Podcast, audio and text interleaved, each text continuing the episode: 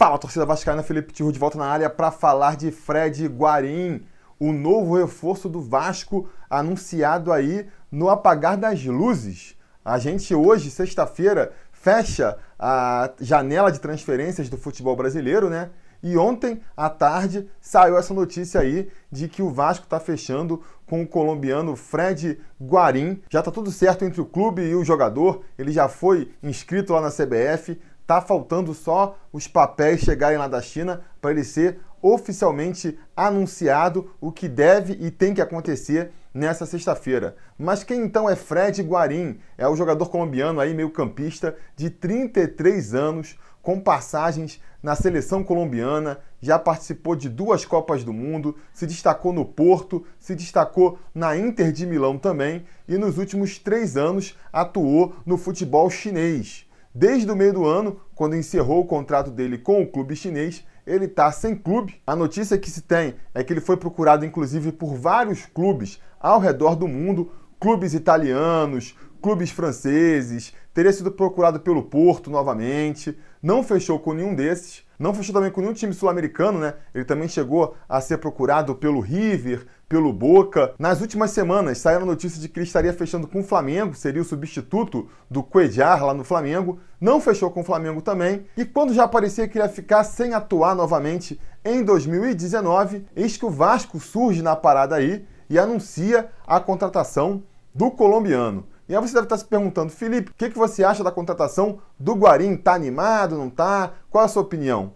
A minha resposta é: eu não sei. Eu não sei o que sentir não sei se eu fico empolgado ou fico preocupado, por um motivo muito simples. As informações, elas estão muito desencontradas ainda, né? A gente não sabe aí direito em que condições o Guarim está vindo, quanto que ele vai custar, quais são as condições físicas dele. E a gente precisa desses elementos para dizer, né, se foi uma boa aposta ou não. Mas vamos lá. Vamos levantar aqui então as questões que tem em volta dessa contratação do Fred Guarim. E aí, juntos, se Deus quiser, a gente chega numa conclusão no final desse vídeo, né? A primeira questão que se levanta aí relativo à contratação do Guarim é a questão financeira, né? Quanto que o Vasco está pagando para trazer esse jogador aí, que é um jogador caro, completamente fora da realidade do Vasco. O Guarim é um jogador que tinha um salário na casa dos milhões de euros lá na China, foi sondado por equipes italianas, equipes portuguesas. Ao que tudo indica, não fechou por questões financeiras, não fechou com Boca por questões financeiras. Estava fechando com o Flamengo aí para receber 700 mil reais por mês e aí de repente vem parar no Vasco. Quanto que o Vasco está pagando para esse jogador afinal de contas? Minha teoria para explicar o que aconteceu. O Guarim, ele teve seu contrato encerrado no meio do ano lá com o clube chinês. Muito provavelmente, já pelo seu salário absurdo, cheguei a ler que ele ganhava 3 milhões de euros no clube chinês, realmente totalmente fora da realidade, né? E aparentemente, findo o contrato dele com o clube chinês lá, ele quis manter o padrão de vida que ele estabeleceu, manter o salário que ele conseguiu no clube chinês, o que obviamente ele não conseguiu. Propôs esse salário absurdo para os clubes europeus que o procuraram, nenhum clube topou pagar o preço que ele pediu lá. A janela europeia se fechou. Ele passou a mirar então o mercado sul-americano, foi aí nos clubes mais ricos do mercado sul-americano tentando se colocar, já teve que baixar um pouco ali a pretensão salarial dele, né? Tentou com Boca, com River, estava fechando com o Flamengo por 700 mil, que já cai bem mais abaixo, né? 700 mil reais comparado com 3 milhões de euros. Você viu que ele teve que baixar um pouco ali as pretensões salariais dele. Mas acabou tomando uma volta aí nas negociações, né? No finalzinho ali, na, na segunda-feira agora, o presidente do Flamengo, ele veio a público falar que não ia fechar com o Guarim, porque não via ele em forma física suficiente para chegar jogando no Flamengo e que então não ia contratar o Guarim. E aí, o Guarim estava terminando com o mico na mão, né? Ficou fazendo jogo duro, ficou recusando proposta de clube europeu para ganhar mais, para ganhar mais, não conseguiu fechar com o clube europeu, veio aqui para o mercado sul-americano, tentou com Boca, tentou com o Flamengo, não estava conseguindo, estava se satisfazendo já com 700 mil que o Flamengo ofereceu, de repente o Flamengo dá para trás, e aí? Ele vai terminar sem clube nenhum queria ficar com 3 milhões, vai terminar sem nada, sem ganhar nada. E pior, né? Parando por seis meses para um jogador de 33 anos, de repente você ficar seis meses parado, você já estando ali na reta final da sua carreira, é sempre ruim. É sempre ruim. Nesse momento que eu acredito que chegou o Vasco ali, algum agente representando o Vasco, intermediando essa negociação, e falou: Guarim, para você não ficar parado, vem cá pro Vascão. A gente não vai poder pagar para você essa grana que você está querendo. Mas a gente te dá aí um trocado e você vem aqui jogar no Vasco, né? Pelo menos você não vai ficar parado. Porque a janela na Europa já fechou. Eu não sei como é que é a janela em outros países sul-americanos, mas já deve ter fechado também. Amanhã fecha a janela brasileira. Se você não fechar com a gente, você vai ficar aí treinando em separado, treinando com seu preparador particular até o final do ano e vai ficar seis meses parados no total. O Guarim deve ter achado interessante a proposta, topou fechar com o Vasco e nessa eu acho que a gente conseguiu aí um bom desconto, né? Quanto? Eu não sei. Porque vamos supor que ele tenha fechado aí, topado fechar por metade do que ele ganharia no Flamengo, que seria 700 mil, significaria 350 mil reais. Já é um dinheiro caro para a realidade do Vasco. Sendo que 700 mil já era um salário bem abaixo do que o Guarim queria inicialmente. Então, assim, é difícil de avaliar é, qual é o valor pelo qual o Guarim fechou. Eu não acredito que seja muito mais do que isso, 400 mil, sei lá. Não dá para o Vasco pagar mais do que isso. Isso já é um absurdo, na verdade.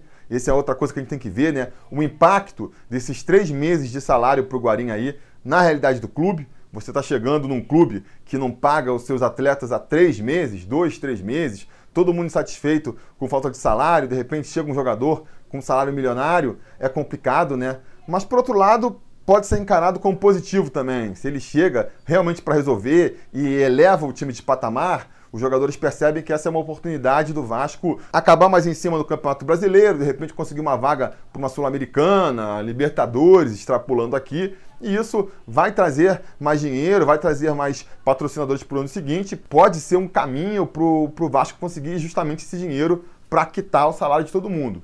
Então vamos ver, né? De qualquer maneira, eu acho que a explicação para o Guarim vir para o Vasco caminha por aí. A gente conseguiu baixar muito o salário dele por uma questão de oportunidade emergencial, era isso ou nada, era pegar o Vasco ou ficar sem jogar por mais três meses. E o Guarim acabou topando. Aí eu vejo muita gente criticando: pô, mas vai vir um Guarim por três meses, o cara mal vai chegar, já vai sair. Ele já teria até um acordo com a, com a MLS lá, vai jogar no, no futebol dos Estados Unidos a partir de janeiro. Isso é ruim.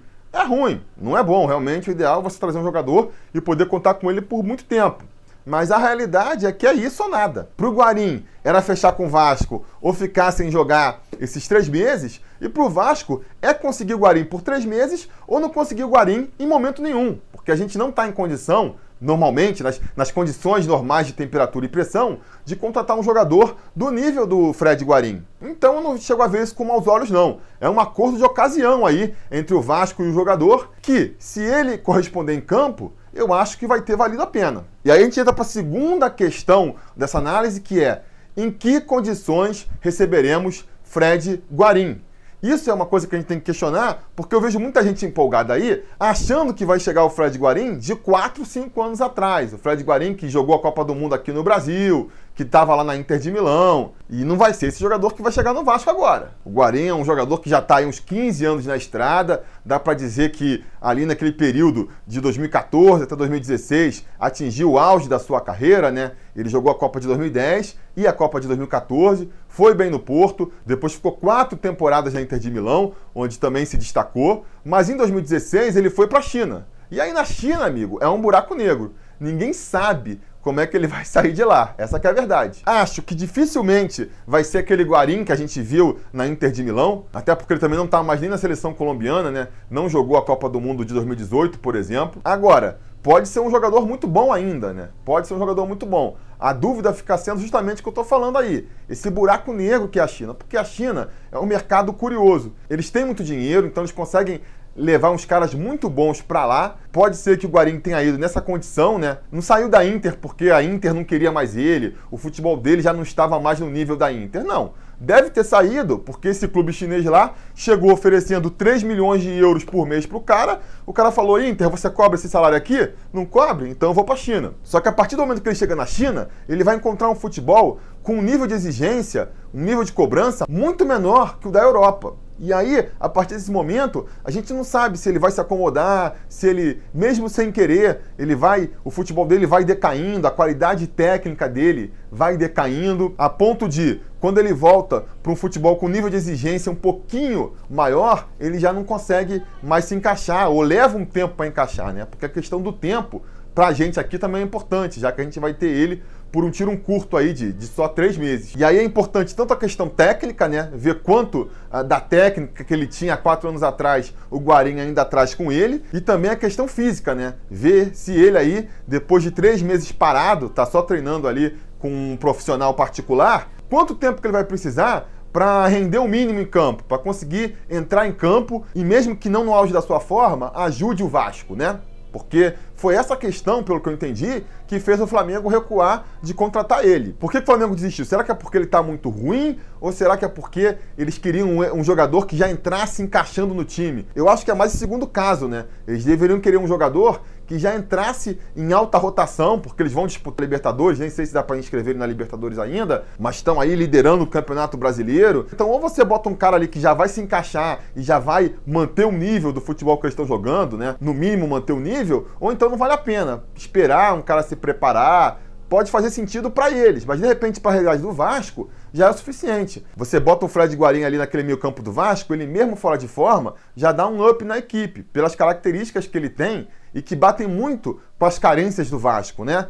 Ele é um cara que não é um grande armador, mas tem a qualidade para um passe, para um lançamento, e o Vasco sente falta disso no meio campo, um cara mais articulador, né? Repito, mesmo que não seja característica dele, ele tem mais qualidade para fazer isso do que os que estão lá atualmente. Tem a questão do chute dele, tem um chute muito bom de fora da área, tem feito muita falta no Vasco isso, principalmente quando pega um time fechadinho lá atrás, não tem a qualidade para criar jogadas, não tem a qualidade para furar o bloqueio adversário, muitas vezes o que resta de recurso para o Vasco é o chute de fora da área. E a gente não tem um cara que consiga dar um chute mais forte, um chute mais perigoso. Se o Guarim chega com esse pé calibrado aí e fazendo esses chutes perigosos de fora da área, mesmo fora de forma, ele pode ajudar o Vasco já. Agora, se ele chega completamente fora de ritmo, que nem o Bruno César chegou aí, o cara entra em campo e parece em outra rotação, não tem a menor condição de atuar com o resto da equipe, Aí fica complicado. Por mais que ah, ele é forte, ele tem um físico bom, ele rapidamente vai recuperar o ritmo de jogo. O que é rapidamente? A gente vai estar com um tiro curto aqui. É muito tiro curto. Se você parar para pensar,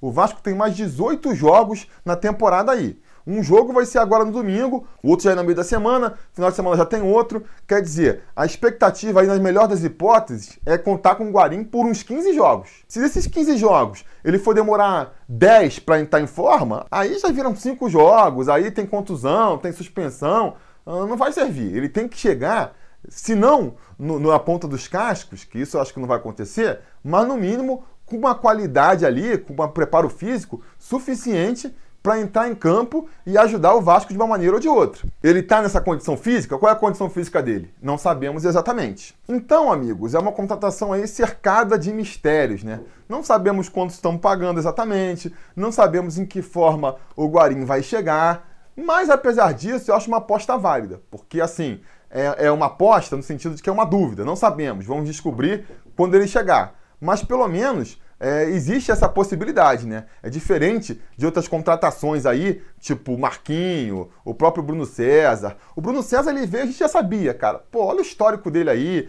o desempenho dele no esporte. A gente sabe, o cara vai chegar, muito dificilmente ele vai render. Pode ser que aconteça? Pode, mas é difícil. O Marquinho nem isso. A chance do Marquinho dar certo no Vasco era praticamente nula, porque ele estava aqui jogando futebol brasileiro, jogando no Atlético Paranaense, não estava sendo aproveitado. Por que, que ele ia funcionar para o Vasco?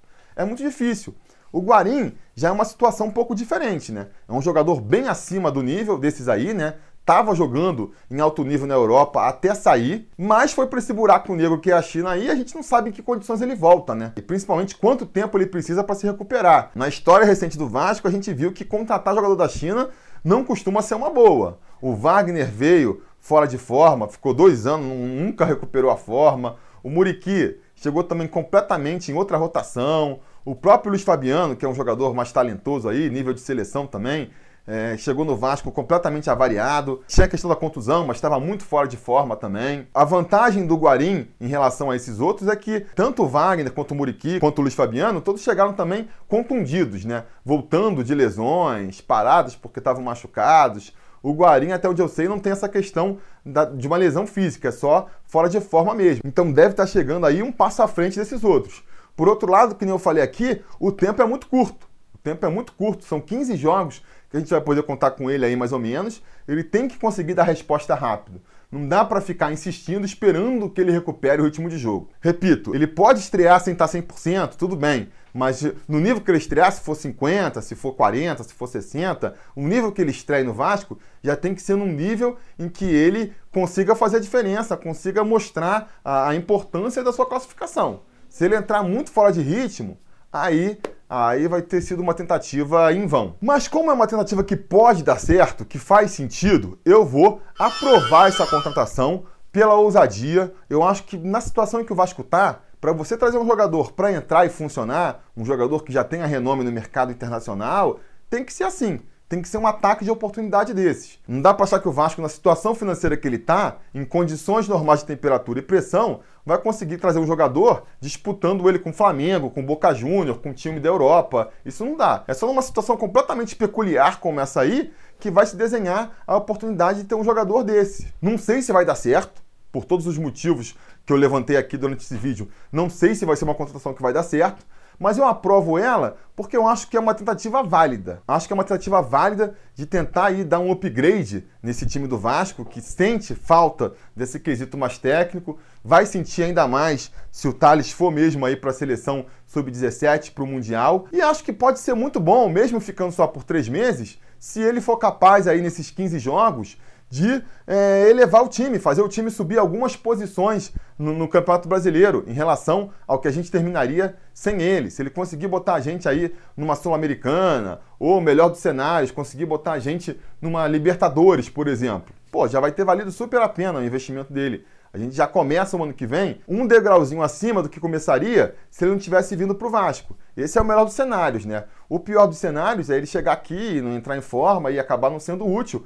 Mas eu acho que nesse caso vale o teste. Pensando no lado técnico da coisa, tá? No lado esportivo. Na questão financeira, até por não saber exatamente os números envolvendo essa negociação ainda, não dá muito para comentar. Se o Vasco estiver empenhando o que não tem, estiver aumentando a sua dívida e daqui a, a dois, três anos a gente descobrir que está devendo mais não sei quantos milhões para mais um jogador, aí vai ter sido furada também. Mas quero acreditar que o pessoal que está lá na frente do Vasco não vai cometer esse erro básico. Beleza, galera? Então essa é a minha impressão sobre o Fred Guarim. Não fico muito empolgado, que nem a maioria da torcida, mas também não desaprovo, estou aqui na expectativa, né? Quero que ele estreie logo para ver o que a gente pode esperar desse jogador. Vamos ver, né? Agora a expectativa, primeiro, é confirmar essa contratação e, em se confirmando, quando ele vai poder estrear. Espero que já na próxima semana aí, se não contra o Santos, no próximo jogo em São Januário, ele já possa estar é, envergando a nossa camisa Cruz Maltina aqui e mostrando no que, que ele pode ser útil para o Vascão ainda em 2019. Diga nos comentários a opinião de vocês sobre essa contratação. Não se esqueça também de curtir o vídeo, assinar o canal, ligar o sininho de notificações e a gente vai se falando. A realização desse vídeo só foi possível graças ao apoio inestimável dos conselheiros do Sobre Vasco. Ajude você também ao Sobre Vasco continuar no ar, se tornando um apoiador em apoia.se barra ou sendo um membro do canal aqui no YouTube.